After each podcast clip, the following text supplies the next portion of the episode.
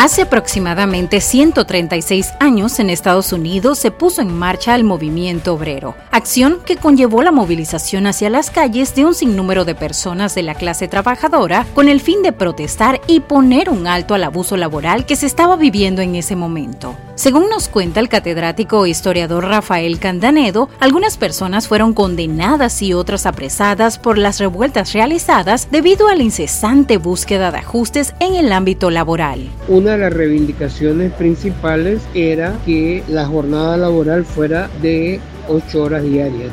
Hasta ese momento se trabajaba hasta 18 horas y había habido ya algunas regulaciones para que no se permitiera laborar tanto tiempo. Entonces hubo un grupo que se organizó concretamente en Chicago, que en esa época era la, segunda ciudad más importante, donde había muchos migrantes, también eh, había muchos trabajadores para mejorar pues las condiciones de, vida de las personas. Eh, murió un policía, le quisieron achacar la muerte del policía a quienes protestaban. Eh, después hubo represión y murieron 37 trabajadores y finalmente incluso condenaron a, los líderes muchos eran periodistas, los condenaron algunos a la pena de muerte, otros la cadena perpetua y esta movilización quedó como una fecha histórica porque eh, solo el llamado a la huelga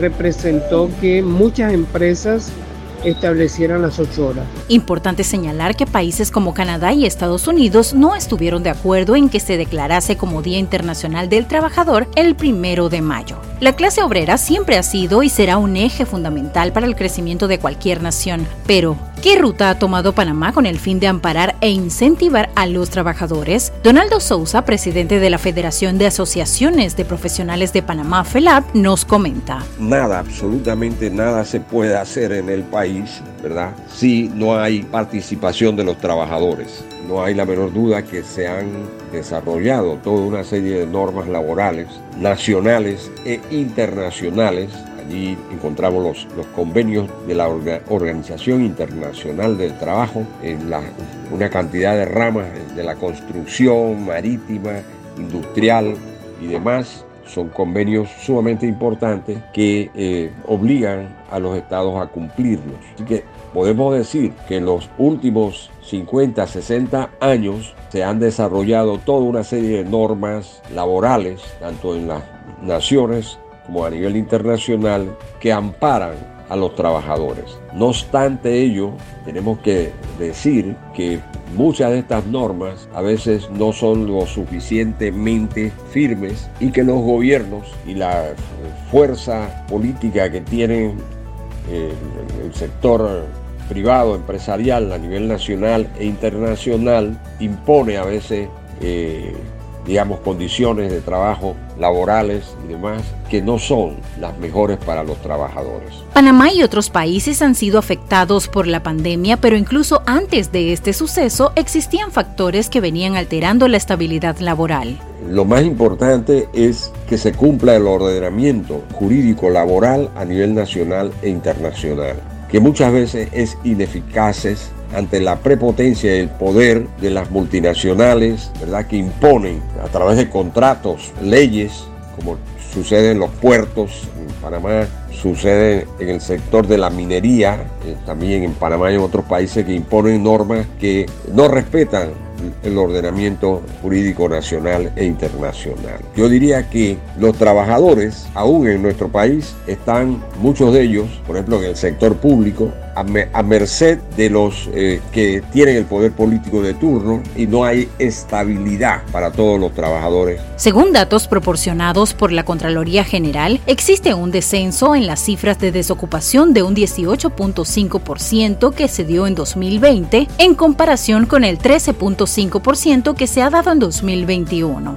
Alfredo Mitre, director nacional de empleos del Ministerio de Trabajo y Desarrollo Laboral, asegura que Panamá se está encaminando a mejorar en materia de empleos. Pero nosotros desde el Ministerio de Trabajo hemos logrado ya captar unos 20 mil contratos nuevos de trabajo que se han reportado cada mes durante el primer trimestre. Eso nos da una eh, cifra muy parecida a la situación que hubo de registro de contratos antes de la pandemia. Y también los proyectos y programas de inserción laboral nos han permitido ya eh, canalizar y atender a más de, eh, más de 1.500 personas aproximadamente en total entre los diferentes proyectos y programas que hay para ayudar a personas con vulnerabilidad a entrar al mercado laboral. La lucha constante por conseguir un espacio dentro del sector laboral no cesa y aunque instituciones como el Ministerio de Trabajo estén desarrollando programas para jóvenes y personas vulnerables, aún hay mucho que hacer, según manifestó Saúl Méndez, secretario general del Sindicato Único Nacional de Trabajadores de la Construcción y similares. Las conquistas obreras, entre otras, implica reivindicaciones salariales que han ido evolucionando, todavía no a los niveles que se requieren, pero que ha ido evolucionando.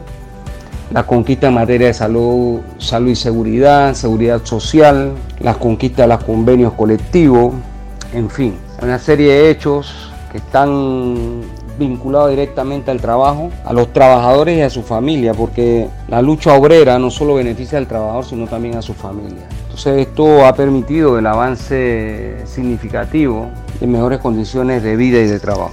En el caso panameño podemos expresar el hecho de que estar organizado en sindicatos, negociar convenios colectivos, defender los derechos de los trabajadores es un elemento importante en el desarrollo pues, de la vida del pueblo panameño, de los trabajadores y su familia. Antes de que el mundo entrara en crisis por la pandemia, ya se daban iniciativas distintas para poder aportar a la economía del país. Tanto personas adultas como jóvenes pusieron en marcha el Plan Emprendedor, opción que ha sido aceptada e incluso expertos en el ámbito laboral recomiendan siempre y cuando se tengan en cuenta los factores de riesgo que implican estas iniciativas. José Eduardo Williams, productor de medios digitales y emprendedor, nos brinda algunos datos importantes a tomar en cuenta. Para aquellos que quieren iniciar un negocio, que quieren emprender, les recomendaría pruébense antes de formalizar el negocio, antes de crear una razón social, prueben que pueden y que quieren hacerlo. Después de lograr eso, entonces asesórense bien para formalizarlo. Y si aún no has empezado tu vida laboral, te sugiero, uno, no dejes tus estudios y si no has estudiado, empieza. Dos, se puede trabajar y estudiar. Tres, piensa en las áreas que te gustaría desarrollarte. Busca los lugares en los que te gustaría trabajar. No hay lugar imposible. 4. Haz tu hoja de vida y métele empeño. Recuerda que quieres ese trabajo y eres la opción que buscan, pero tienes que venderte. 5. Si no te llaman, sigue aplicando. Alguna puerta se abrirá. Hace más de 100 años, las fábricas eran los centros de trabajos en los cuales laboraban por igual hombres, mujeres, niños y ancianos con jornadas de más de 12 horas diarias. Estas extenuantes jornadas laborales no daban opción a las personas de recuperarse, descansar o disfrutar de su tiempo de ocio. Hoy día y a futuro el mundo seguirá conmemorando todos los años el primero de mayo como Día del Trabajador. Pero, ¿realmente ganamos la lucha o seguimos intentándolo?